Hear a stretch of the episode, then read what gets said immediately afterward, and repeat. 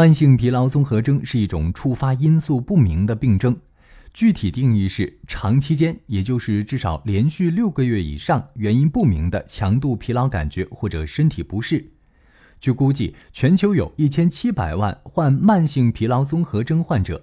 但是该病并没有标准的诊断工具和有效疗法。最近，美国国家科学院院刊上发表了一项最新成果，该研究发现，引发诸如发烧、疲劳等流感症状的免疫分子的血液水平和追踪那些被诊断为 CFS 的患者的症状严重性。该结果或许为探究这种神秘疾病的起因提供了见解，并且至少提供了一种衡量其进展和评估疗法的方式。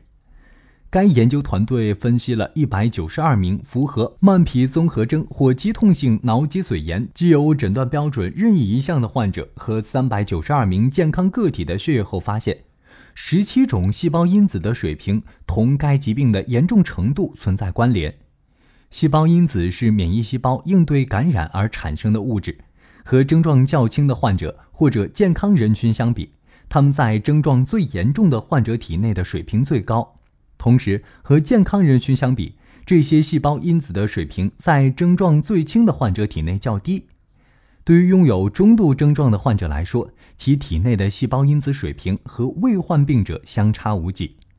该研究发现，在这十七种免疫分子中，大多数会刺激炎症，并且产生流感症状。科学家推测，这些分子可能驱动疾病发展，但也可能简单的反映了患者的免疫系统对不同来源的炎症进行的反击。未来呢？科学家们希望利用这些免疫分析作为慢病综合征的诊断工具，同时阐明细胞因子和免疫系统在疾病中扮演的角色。好的，以上就是医师说为您带来的最新医学观点，感谢您的关注，咱们明天见。